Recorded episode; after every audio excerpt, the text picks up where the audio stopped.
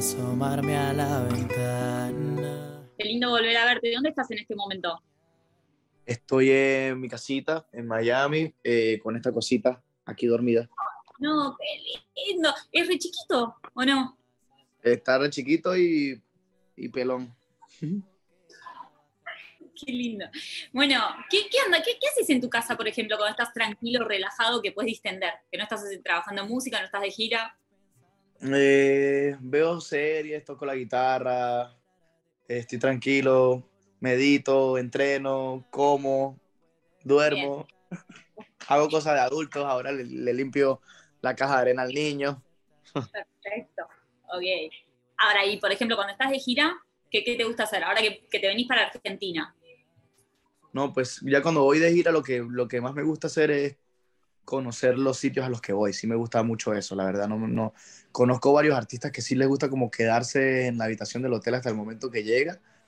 De repente yo como todavía hay muchos sitios que no conozco al 100%, pues sí me genera demasiada curiosidad y emoción cada que llego a un sitio nuevo. Yo, por ejemplo, no he ido a Perú nunca en mi vida. Estuve en Argentina una vez, pero fueron días muy precisos y fue en cuarentena, entonces tampoco me la viví. Siempre que pueda conocer algo nuevo y algo cool, pues aprovecho. Y ahora venís eh, para el 24 y es un día dos o, o tenés la posibilidad de quedarte unos días acá. No, no me da porque, bueno, de hecho sí me da, pero no por el tour, sino porque regreso a trabajar. Voy a estar el 23 en Chile, el 24 en Argentina, el 25 en Uruguay, entonces los tres días son como que pum, pum, pum, y está fuerte, pero, pero lo bueno de, de todo es que después del último show voy a estar una semanita en Argentina y voy a hacer unos campamentos, grabar música, conocer. Así vas a estar laburando acá, vas a estar trabajando acá con artistas nuestros. Sí, esa es la, esa es la, la intención. Y para el show, para el show del 24, ¿cómo te preparas? Bueno, para el show y digo, en la gira en general, ¿cómo, cómo son esos días de, de preparación de un tour o, o, de una fecha? Pues fíjate que fueron varios meses en donde, en donde ya me estuve conectando cada vez más con el show.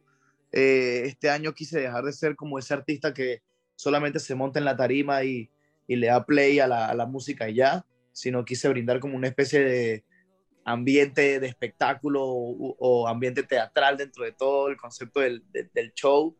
Eh, cada detalle de las luces, cada detalle de las visuales, cada momento, cada transición, cada arreglo musical está perfectamente cuidado y eso es algo que nunca antes había podido tener como que el tiempo de, de planificarlo. Ahora lo planifiqué y lo pusimos en práctica por primera vez como un conejillo de indias en, en México y fue súper bonito, la gente lo recibió bello, ahora cada, cada vez que lo, que lo presentemos, pues la gente se va a ir sintiendo mejor y nosotros lo vamos a ir presentando de, de, mejor manera, así que es la puerta para algo que de repente puede ser mucho mejor para el futuro.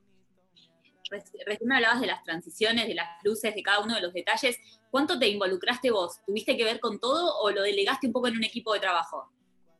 Lo que pasa es que hay un departamento para cada una de las cosas, pero si tú no estás involucrado en cada una de las partes, no sale como tú quieres, no sale como tú lo tienes en el cerebro. Entonces, de nada a mí me vale como que confiar una responsabilidad al 100% y luego el día que, que, que, hay que mostrarlo al público, yo darme cuenta de que, de que no fue como lo tenía planteado. Prefiero claro. como que ensayar con cada una de las, de las partes de cada departamento y ahí yo estoy 100% cerciorado de, de que todo está como, como yo lo tengo en la mente. Clave, ¿no? Eso de, de, todo como vos lo tenés en la mente, digo, de que te identifique lo que estás presentando, no solo a, a, nivel quizás sonoro, sino también a nivel visual y todo lo que tiene que ver con tu proyecto. Sí, a nivel lumínico, a nivel visual, a nivel sonoro, todos los elementos que forman parte del show, yo me veo como si yo estuviese ahí como espectador, viéndome a mí mismo. Y digo, bueno, si yo me estoy viendo a mí mismo, ¿qué es lo que yo quisiera ver de mí? Me gustaría llevarme este tipo de experiencia, me gustaría que este tipo me sorprendiera y me mostrara algo que otro tipo no me muestra, ¿entiendes? Entonces, igual tampoco, ahorita yo me conecto todavía mucho con la gente, me, sigo, yo sigo hablando con la gente, en un momento estoy súper metido ahí con ellos, puedo realmente en algún momento conectarme con alguien que esté en el público y decirle, eh, ¿por qué estás haciendo esto? Muy humano todo.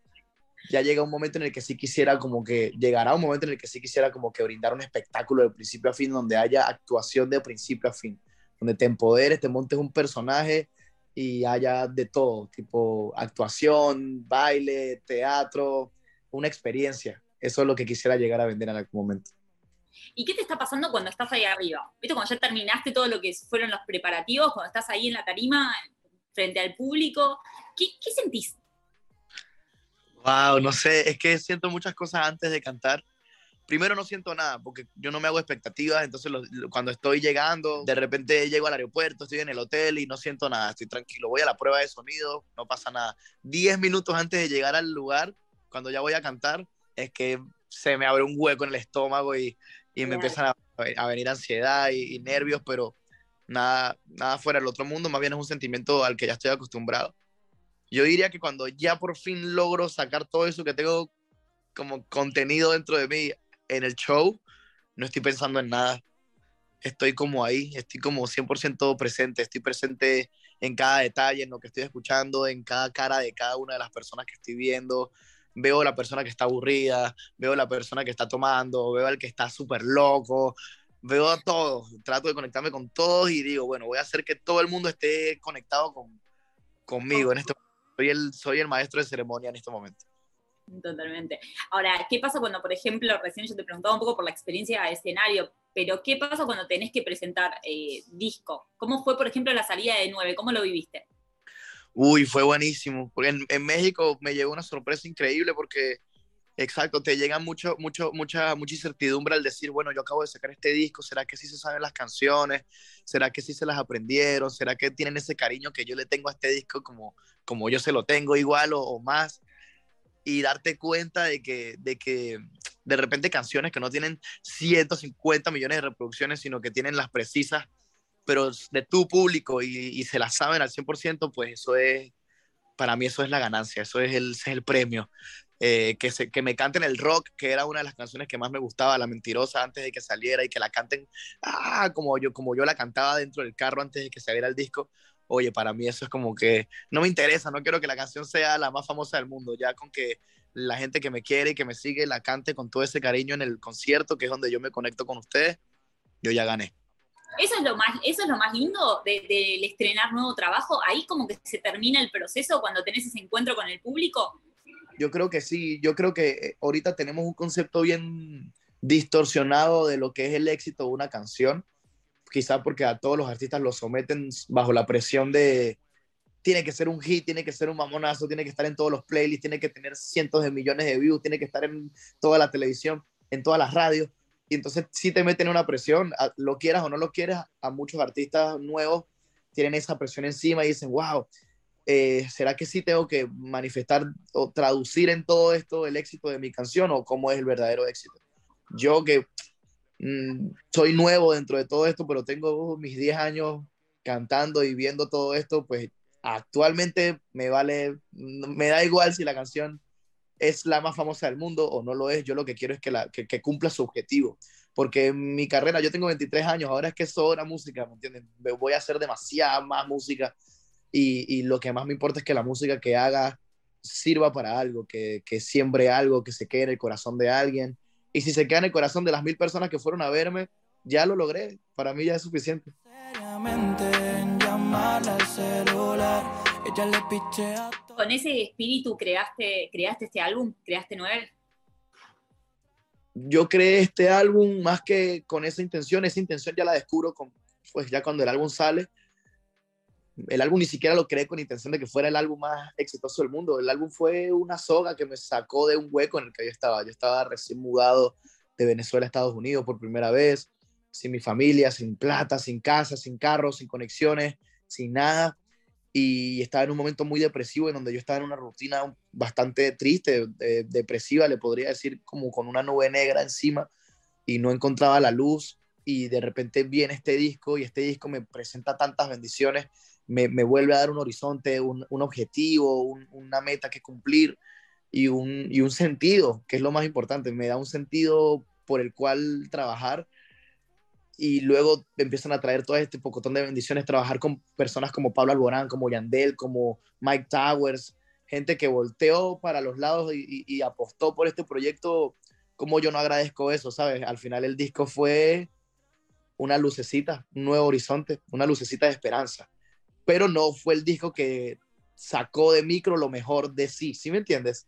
Entonces ahora en el próximo disco quiero poder brindarle a mi propio proyecto y a los demás, a la música y a, la, y a los fanáticos, un micro que ya aprendió de este proceso de nueve y viene a darle con todo. Aunque igual la gente se siente muy identificada con, con nueve, quizás por lo mismo, porque es bien vulnerable.